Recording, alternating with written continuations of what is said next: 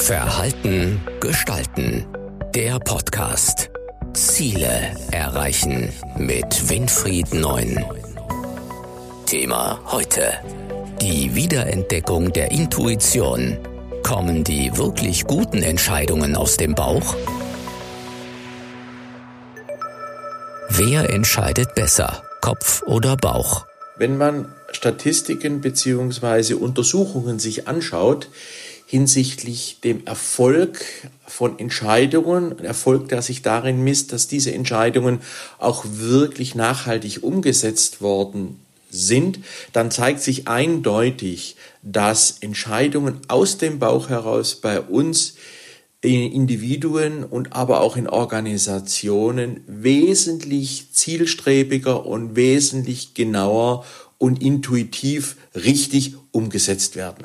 Man kann also ganz klar erkennen, dass viele kognitiv getroffene Entscheidungen, also über logisches Nachdenken, analysieren, Zahlen hin und her wälzen, rauf und runter, grübeln, rechts und links, oft die schlechteren Entscheidungen sind als die Entscheidungen, die wir spontan, intuitiv treffen und die wir auch dann zügig, weil wir eine Art innere Überzeugung haben, dass diese Art äh, der Entscheidung äh, die richtige ist, auch ganz schnell dann dementsprechend umzusetzen. Also Intuition ist ein wichtiges Instrument, um Entscheidungen zu treffen und aber auch zügig umzusetzen.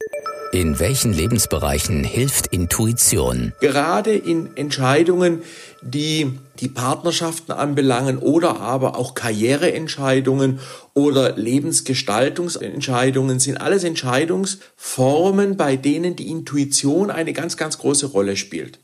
Auch bei der Geldanlage spielt Intuition eine sehr wichtige Rolle, die von vielen unterschätzt wird und natürlich von den Anbietern von Chartanalysen und den Banken äh, oft äh, als äh, falsch gesehen wird, dass Intuition hier nicht richtig wäre. Aber auch hier gibt es genügend Statistiken und Beweise, die zeigen, dass selbst bei Geldanlagefragen Intuitionen richtig sind, weil man sich so lange mit einem Tatbestand beschäftigt, dass einem der Bauch ein gutes Gefühl dafür gibt, in welche Richtung sich was entwickeln könnte. Und das ist auch einer der wesentlichen Voraussetzungen, wenn man auf seinen Bauch, also sprich die Intuition hören möchte, dass man sich zuvor natürlich mit der Materie und den Inhalten der zu treffenden Entscheidung intensiv auseinandersetzt. Dies liegt vor allem daran, dass diese erste Auseinandersetzung im linken Teil unseres Gehirns, wo das logische Denken und das sogenannte Objekterkennungssystem sich befindet, also das kritische Hinterfragen von irgendwelchen Soll-Ist-Mist Ständen sitzt und signalisiert, Achtung, da könnte was falsch gehen, Achtung, da muss man drüber nachdenken. Und umso intensiver man am Anfang darüber nachdenkt, umso mehr reift auf der rechten Seite eine entsprechende Entscheidungskapazität. Und diese Entscheidungskapazität, auf die muss man dann hören. Das heißt, man wartet einfach eine Zeit lang ab, nachdem man sich mit dem Thema beschäftigt hat, eine Nacht, zwei Nächte, drei Nächte darüber schlafen und dann hört man nur auf das Gefühl, ohne sich wieder irgendwas anzuschauen, einzulesen, was wäre jetzt das Richtige, was ich jetzt tun sollte. Und diese intuitive Entscheidung ist mit einer sehr, sehr hohen Wahrscheinlichkeit auch die richtige. Ein Beispiel aus der Praxis. Ein ganz zentrales Beispiel oder ein gutes Beispiel aus der Praxis ist das Treffen von Entscheidungen für den beruflichen Werdegang. Man beschäftigt sich intensiv vor einer Bewerbung mit Unternehmen, mit Branchen, mit den dortigen Märkten, mit den Möglichkeiten, den Anforderungen, den Beurteilungen im Internet äh, oder aber Berichte, die geschrieben wurden von dem Unternehmen oder dementsprechend von äh, der gesamten Branche. All das sind Dinge, die wir linkshirnig verarbeiten und wo wir dann bestimmte Schlüsse ziehen. Schlüsse sind nicht Entscheidungen. Schlüsse sind Absichten, die wir formulieren und sagen, das könnte gut oder jenes könnte gut sein. Hier empfiehlt es sich eben dann nach einer gewissen Zeit und vielleicht auch nach einigen Gesprächen, die man in dieser Branche mit den ausgewählten Firmen geführt hat, sich zu überlegen, im Sinne von intuitiv zu überlegen, was sagt jetzt mein Bauch? Fühle ich mich wohl bei dieser Entscheidung, in diesem Unternehmen oder in dieser Branche zu arbeiten?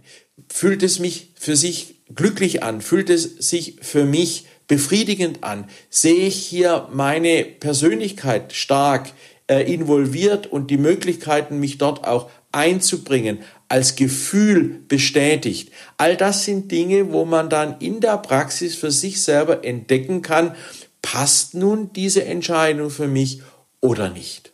Ein weiteres gutes Beispiel ist das Entscheiden vom Kauf eines Fahrzeuges. Viele analysieren im Vorfeld die äh, Leistungskomponenten des Fahrzeuges, die Preis-Leistungsangebote, äh, die Ausstattung des Fahrzeugs etc. pp.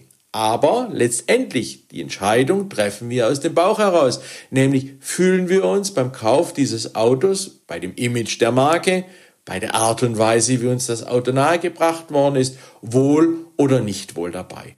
Und sehr oft ist genau dieses Wohlfühlen bei einer Entscheidung ganz entscheidend für die Umsetzung dessen, was man dort für sich vorgenommen bzw. entschieden hat.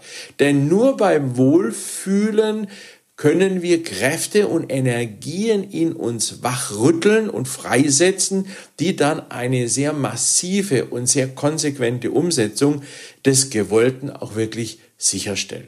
Deswegen ist Intuition ein Resilienzfaktor, der eben über die eigene Selbstwirksamkeit, also ich weiß, was ich will und ich weiß, was ich kann, einfach zu extremer Umsetzungsenergie führt.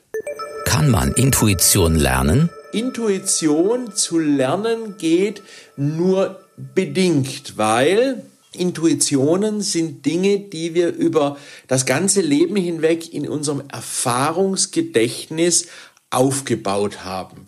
Wir können dann Querdenken kombinieren, wir vernetzen Dinge miteinander, wir arbeiten nicht mehr logisch ab, sondern können Dinge im Überblick sehen, können Dinge zusammenfassen und dazu bedarf es schon einer gewissen Sammlung von Erfahrungswerten.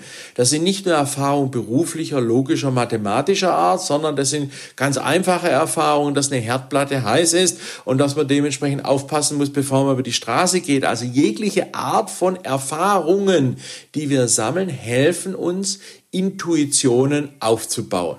Was das Entscheiden nach Intuitionen fördert, ist eine Grundeinstellung, die man haben sollte dabei. Nämlich die Grundeinstellung, dass man sagt, ich weiß, was für mich gut ist. Und in meinem Leben bin ich die wichtigste Person und niemand anders. Und danach entscheide ich auch. Und wenn ich von meiner Intuition überzeugt bin, muss ich sie weder rechtfertigen, noch muss ich sie irgendjemand erklären oder beweisen, sondern es ist meine Intuition, es ist meine Überzeugung und nach der lebe ich. Das fördert intuitive Entscheidungen und das fördert auch das Querdenken und macht, nur mal am Rande erwähnt, auch wirklich glücklich.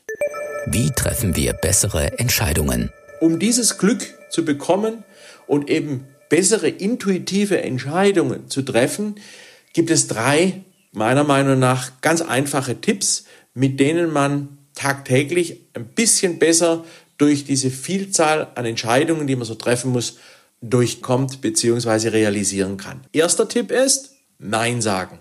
Zu oft sagen wir zu Dingen Ja, die wir eigentlich gar nicht wollen. Zu oft lassen wir uns überreden von irgendetwas. Zu oft lassen wir uns vollquatschen von irgendwelchen Personen, die meinen, sie wüssten, was für uns das Richtige ist. Nein sagen schafft Ruhe und Distanz und ermöglicht der Intuition, sich letztendlich auch durchzusetzen. Also Nein sagen als erster Tipp. Zweiter Tipp, dem Bauch mehr Raum lassen. Zu oft versuchen wir Dinge verkopft, zu akademisch, zu durchdacht anzugehen. Und verkopft angehen heißt immer, wir analysieren alles immer zuerst und versuchen auch alle möglichen Informationsquellen, die es nur irgendwo gibt und die sind im Zeitalter der Digitalisierung unendlich heranzuziehen, um eine Entscheidung zu treffen. Und das ist für unser Gehirn einfach schlichtweg eine Überforderung.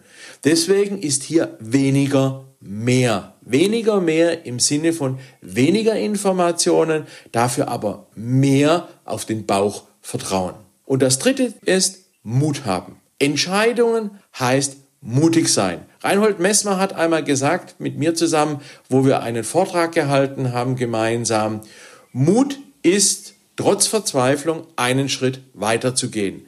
So war seine Erfahrung auf dem Mount Everest. Und genau das ist es. Mutig sein heißt, auch wenn man verzweifelt ist, trotzdem eine Entscheidung treffen, ein Risiko eingehen und sich immer bewusst sein, das Leben kann nicht zu hundertprozentig kalkulierbar sein.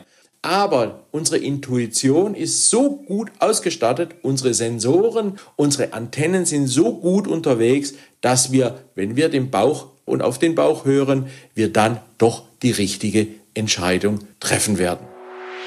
Das war Verhalten gestalten. Der Podcast für Innovation, Führung, Resilienz und Digitalisierung. Weitere Informationen zu diesen Themen und zu Winfried Neun finden Sie im Neuen Zeitmagazin auf der Webseite verhaltengestalten.de.